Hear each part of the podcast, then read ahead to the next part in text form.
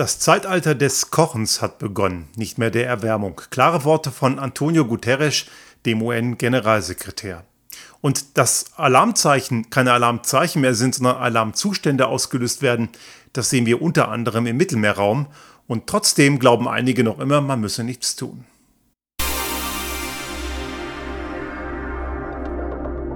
Der Restart Thinking Podcast. Ideen und Lösungen für die Transformation der Wirtschaft und Gesellschaft für das 21. Jahrhundert.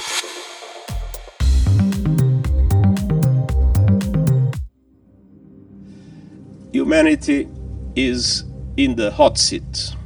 Today, the World Meteorological Organization and the European Commission's Copernicus Climate Change Service are releasing official data that confirms that July 2023 is set to be the hottest months ever recorded in human history.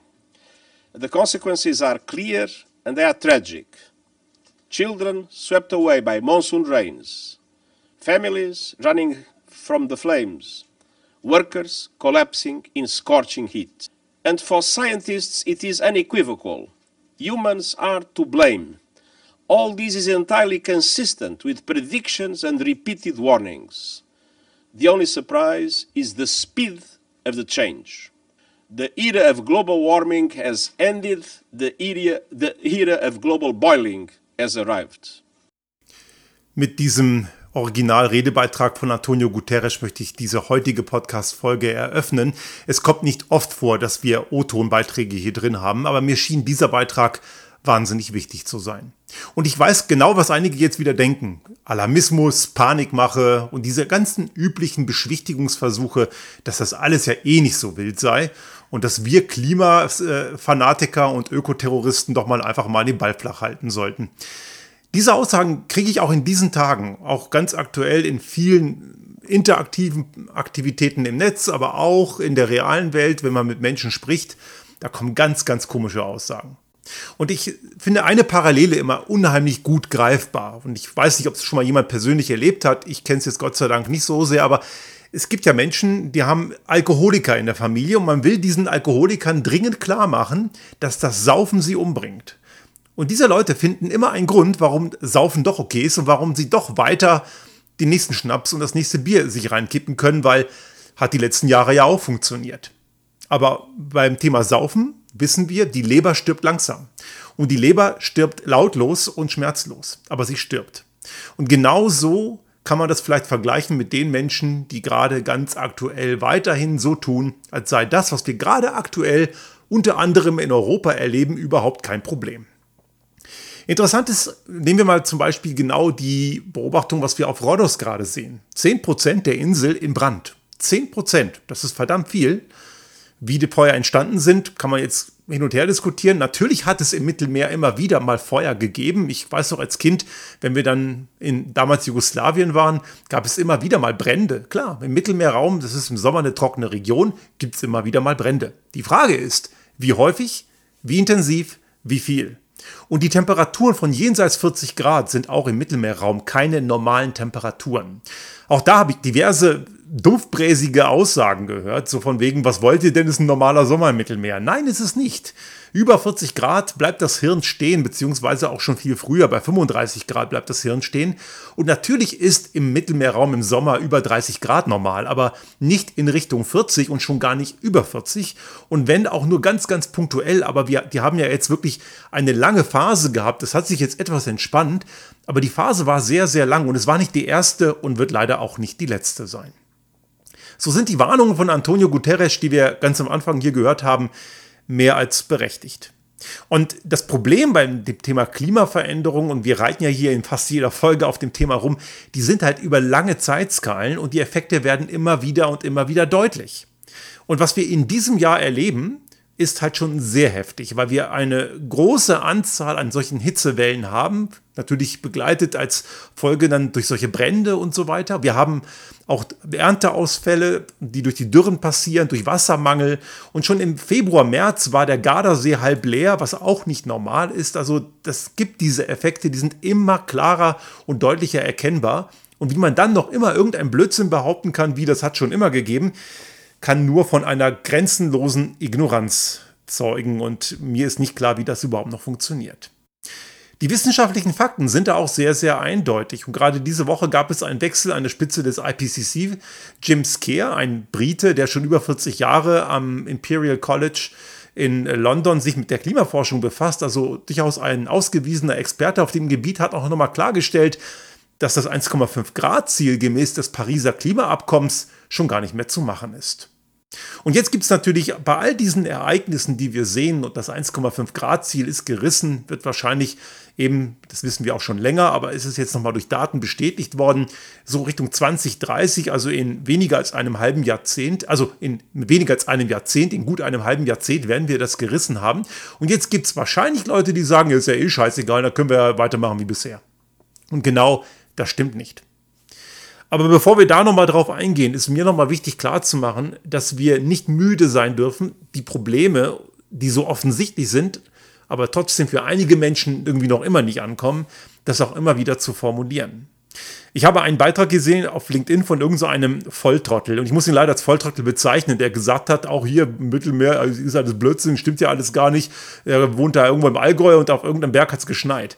Ja, hier bei uns hat es auch geschneit im Leuterstahl. Also ich bin irgendwann die Woche morgens stand ich äh, auf der Terrasse, habe mir einen Tee gemacht und schaue da auf die Gernspitze hoch oder auf den Wetterstein, da lag Schnee, ja.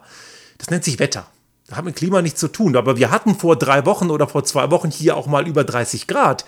Das ist für ein, das Leuterstahl auf über 1100 Meter gelegen nicht normal. Es gibt diese Wetterkapriolen, aber grundsätzlich gibt es diese globale Erwärmung. Also aufgrund eines kurzzeitigen Ereignisses an einem bestimmten Tag in einer bestimmten Region zu sagen, es gibt keine globale Erwärmung, ich weiß nicht, wie oft man das noch erklären muss. Da frage ich mich wirklich, was haben diese Leute die letzten Jahre nicht kapiert? Der Unterschied zwischen Wetter und Klima ist schon so oft von so vielen Leuten gut erklärt worden. Ich muss das nicht nochmal tun. Und es gibt dann Leute, die mir immer noch sagen, ja, wo ist denn der Beweis dafür? Erklär mal. Und ich habe es irgendwann, ehrlich gesagt, ich habe keinen Bock mehr. Ich habe echt keinen Bock mehr, Grundlagenwissen und Allgemeinbildung zu erklären. Aber es gibt eine Menge Leute, denen muss man bei dem Thema zumindest Grundlagenwissen und Allgemeinbildung noch immer erklären. Das Wetter eben kurzzeitig und lokal ist und das Klima lang, langzeitig und global bedeutet. Und was daran so schwer zu begreifen ist, erschließt sich mir nicht. Übrigens auch, kleine Seitennotiz, ein ganz typischer Trick der Klimawandelleugner-Szene ist, dass die irgendwelche Temperaturkurven eines bestimmten Ortes auf der Welt nehmen, der nun gerade einen Effekt zeigt, der global eben nicht zutrifft. Dabei ignoriert man natürlich an der Stelle, dass die globale Erwärmung auch dazu führen kann, dass an einem bestimmten Ort es auch mal kälter werden kann. Das könnte uns im Übrigen auch in Europa mal blühen, wenn irgendwann mal der Golfstrom versiegen sollte der sogenannte APOC, also Golfstrom ist Teil, Teil dieses APOC-Systems, dieses atlantischen Zirkulationssystems. Wenn das passieren sollte, könnte es passieren, dass diese Wärmezufuhr aus den südlichen Gefilden, die ja für Europa immer eine Art Wärmepumpe war, ne, weil ja Wasser eine hohe spezifische Wärmekapazität hat. Deswegen sind die Winter in Europa deutlich milder als zum Beispiel auf der Ostseite der US-Küste, nämlich in New York oder in Philadelphia, die ja nun sehr, sehr strenge Winter kennen, weil es dort den Golfstrom gibt. Sollte der also irgendwann aufgrund der globalen Erwärmung nicht mehr so sein, wie er bisher war, und dafür gibt es begründete Annahmen, könnte es sogar sein, dass die Winter hier ziemlich kalt werden. Und begleitet natürlich von extrem heißen Sommern. Also Wetterextreme sind genau eine Bestätigung dafür, dass diese Erwärmung stattfindet. Aber ich möchte jetzt hier gar nicht so sehr, jetzt zu sehr auf diese Thematik der Klimaveränderung eingehen. Oft genug besprochen, auch hier schon zum Teil, auch hier haben wir das natürlich nur andiskutiert, aber es gibt wirklich gute Webseiten dafür, es gibt gute auch populärwissenschaftliche Veröffentlichungen, sei es von Harald Lesch, sei es von Stefan Rahmsdorf vom PIK und viele anderen Wissenschaftlerinnen und Wissenschaftler weltweit, die da sehr, sehr gute Arbeit leisten, also nicht nur für ExpertInnen, sondern eben auch natürlich für die populärwissenschaftliche Zielgruppe. Und das ist auch gut so, das muss man auch tun. Also wir sind ziemlich dick in der Tinte. Oder um es klar zu sagen, wir sitzen in der Scheiße und zwar ganz ordentlich. Und ich bewusst, benutze bewusst auch diese, diesen Duktus, weil es ist leider so. Und die Klimamodelle der letzten Jahrzehnte haben genau das, was wir heute aktuell sehen können, ziemlich gut vorausgesagt. Sogar fast schon zu gut, ist schon irgendwie spooky, schon wie gut die das hinbekommen haben. Und trotzdem gibt es dann all, trotz dieser eindeutigen Bestätigung gibt es dann diese ganzen Vollhongs, die immer noch glauben, die Klimaforschung hätte irgendwie keine Relevanz. Aber so ist das nun mal. Gegen Emotionen kann man nichts tun. Viele sind mit der Situation komplett überfordert. Ich erlebe das auch, weil ich ja LinkedIn als einzige, einzige soziale Medienplattform bespiele. Gibt es Leute, die paulen mich ziemlich blöde an und äh, sehen in dem, was ich dort formuliere, und ich gebe zu, ich formuliere es manchmal sehr überdeutlich, aber immer an der Sache. Ja, aber die sehen das als einen persönlichen Affront, weil sie sich von den Tatsachen bedroht fühlen. Also eigentlich ist das eine eine persönliche Überforderung, die diese Leute zeigen, wenn sie mich dafür anpinkeln, dass ich einfach nur feststelle, dass gewisse Dinge so sind, wie sie sind. Eine Leserin hat sich sogar über meinen Begriff alternativlos beklagt. Ich habe nämlich gesagt, dass die Klimatransformation und die aus der Klimakrise Krise resultiert, alternativlos sei. Und dann sagt sie so sinngemäß, ja, das ist ja schon vorbei, da braucht man gar nicht weiter diskutieren. Und wahrscheinlich gibt es immer noch Leute, die aufgrund äh, des Ausdrucks von Angela Merkel 2000 15 oder 14, irgendwas während der Eurozone. Das war, glaube ich, davor noch. Also ein bisschen früher. Frau Merkel hat mal den Begriff alternativlos in einem Kontext genannt und da kriegen einige per Definition Pickel. Ja, es ist also stark emotionale Kompromittiertheit. Aber diese Alternativlosigkeit ist eigentlich nichts anderes als Akzeptieren natürlicher Grenzen. Ich habe ja dann geschrieben, keine Ahnung, ob es, ich habe nicht geschaut, ob es eine Antwort gegeben hat, vermutlich eh keine oder wenn wahrscheinlich keine vernünftige. Aber dort steht dann, ich versuche das auch dann zu beschreiben, versuchen Sie mal ein, auf, einen, auf einem Körper wie die Erde, ein System mit einer Gravitation, etwas, was Sie fallen lassen, dass es nach oben fällt. Wird nicht passieren, es wird immer nach unten fallen. Und so ist es auch mit anderen Naturregeln. Die Natur setzt Grenzen und die sind alternativlos. Und genau mit diesen Grenzen haben eine Menge Leute verdammt große Probleme, die immer noch an irgendwelche pinken Einhörner glauben. Über die haben wir hier schon oft gesprochen. Stichwort Wasserstoff in Heizung oder E-Fuels die nie kommen werden oder zumindest nicht in dem Anwendungsfall, die die haben möchten. Und trotzdem halten die sich wie so ein Notnagel daran fest, weil sie Angst davor haben, irgendetwas anders zu machen. Gegen jede Vernunft, gegen jeden Verstand, obwohl das Neue ja sogar viel besser ist. Aber Emotionen sind halt ein Hund. Die lassen sich halt ganz schlecht mit Sachargumenten entkräften. Versuchen Sie mal irgendwie jemandem zu erklären, der Flugangst hat, dass rein statistisch betrachtet die Luftfahrt so ziemlich eines der sichersten Verkehrsmittel ist. Wenn auch sehr dreckig und sollte man, wenn es irgendwie geht, versuchen nicht zu nutzen, aber trotzdem sicher. Aber wenn jemand emotional kompromittiert ist, ist es halt unheimlich schwer, diese Leute zu erreichen. Und wir haben es hier ganz stark mit einer emotionalen Kompromittiertheit mit, von vielen Leuten zu tun. Und da gibt es eine recht gefährliche Mischung, die sich da auch gerade zusammenbraut. Also wenn man solche Aussagen hört wie von Antonio Guterres, werden einige sagen, Panikmache, ja, also der berühmte Alkoholiker, der weiter saufen will. Und dann gibt es auch eben die Aussagen von Jim Scare, der sagt, ja, 1,5 Grad Ziel ist verloren. Aber er, was er auch sagt, und das muss man auch dazu schieben, ist, jedes Zehntel Grad zählt. Also nicht wortwörtlich, aber er hat auch gesagt, jede Maßnahme zur weiteren Eindämmung ist unheimlich wichtig, weil das, was wir heute erzeugen, wird sich mit Latenz auswirken.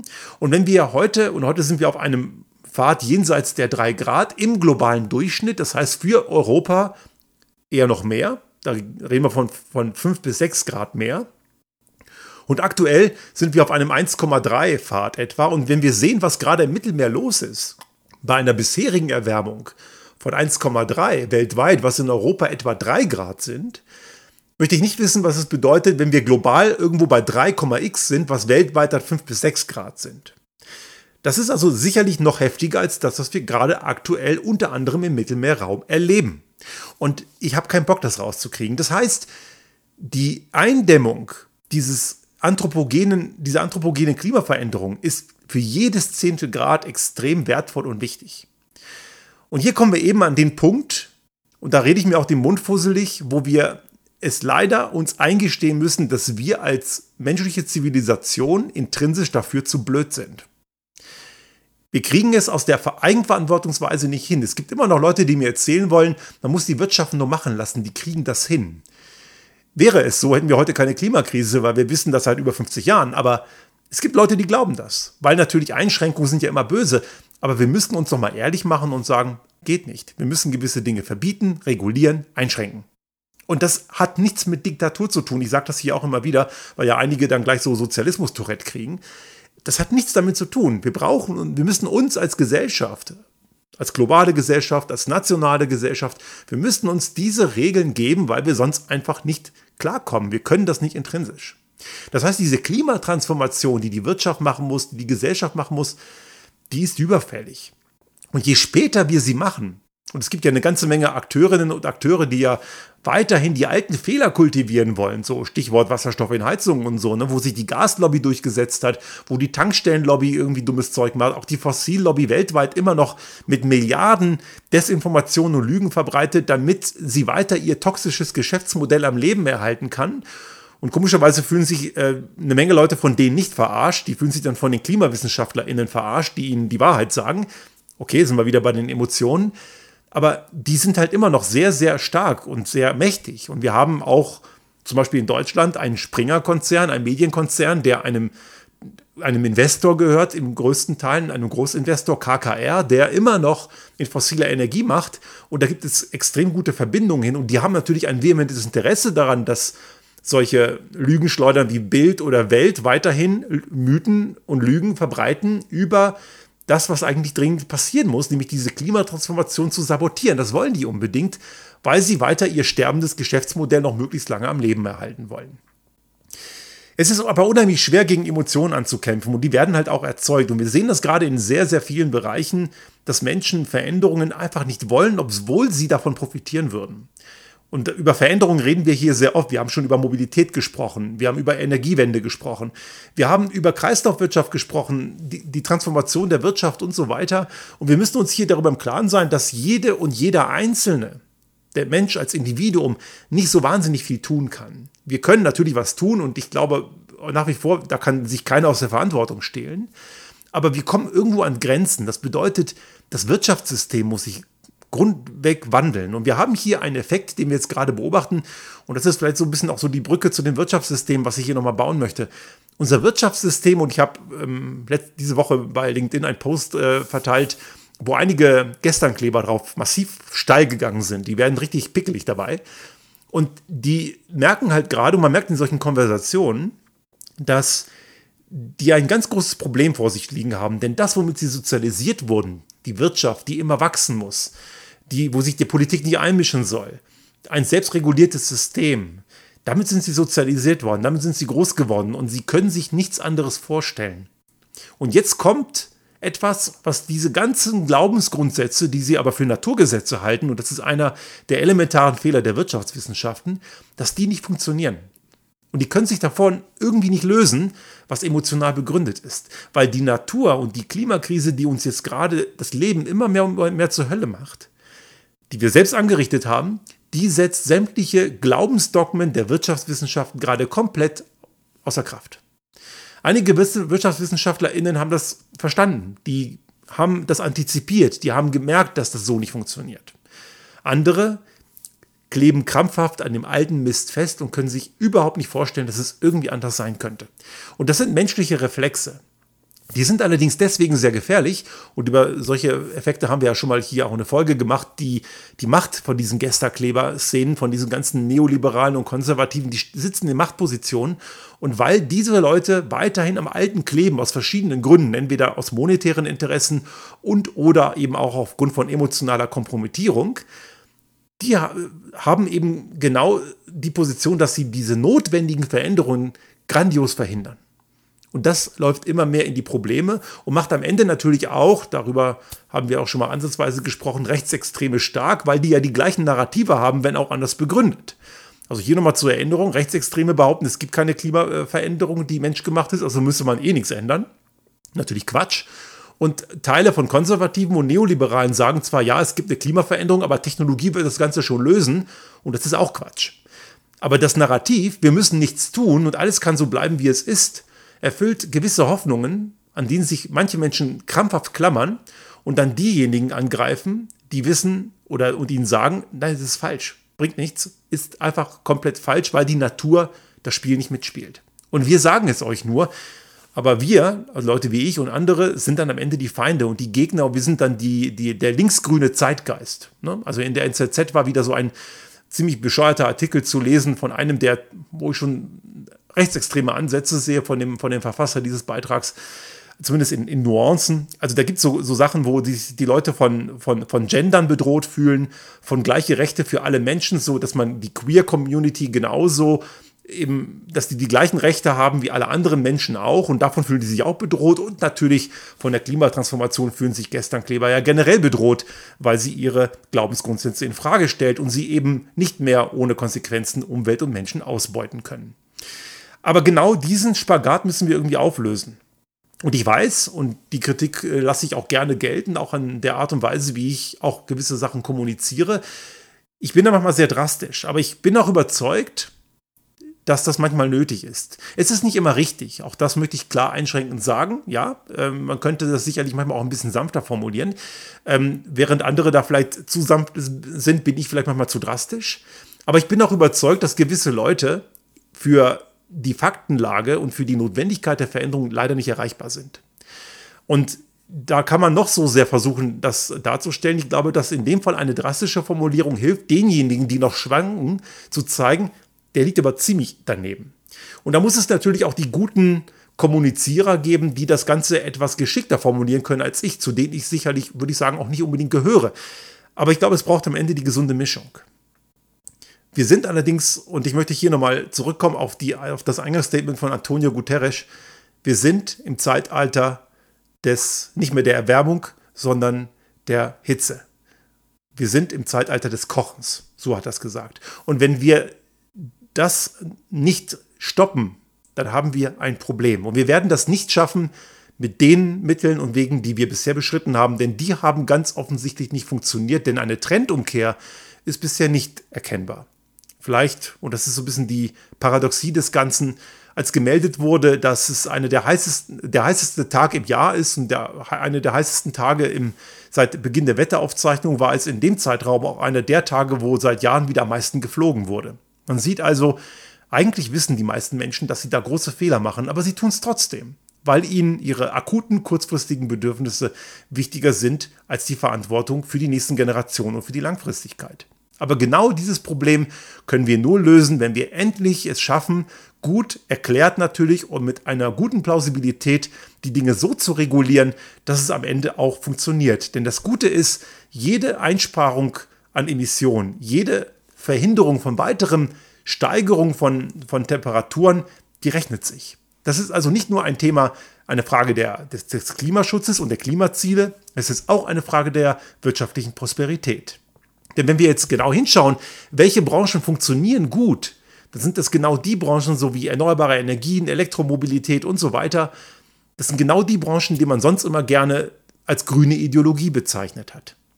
Und diejenigen, die das am lautesten immer getan haben, die stehen weiter auf den Branchen, die nicht mehr funktionieren. Es wäre vielleicht ganz gut, wenn man Leute, die diese Veränderung fordern und auch aktiv kommunizieren, vielleicht nicht immer nur als Ideologen beschimpfen würde und nicht immer meinen würde, das sei so die linksgrün versiffte Zeitgeist, sondern wenn man einfach mal früher auf die gehört hätte. Denn hätte man das getan, hätten wir die heutigen Probleme zumindest nicht oder wenigstens in einer abgeschwächten Form.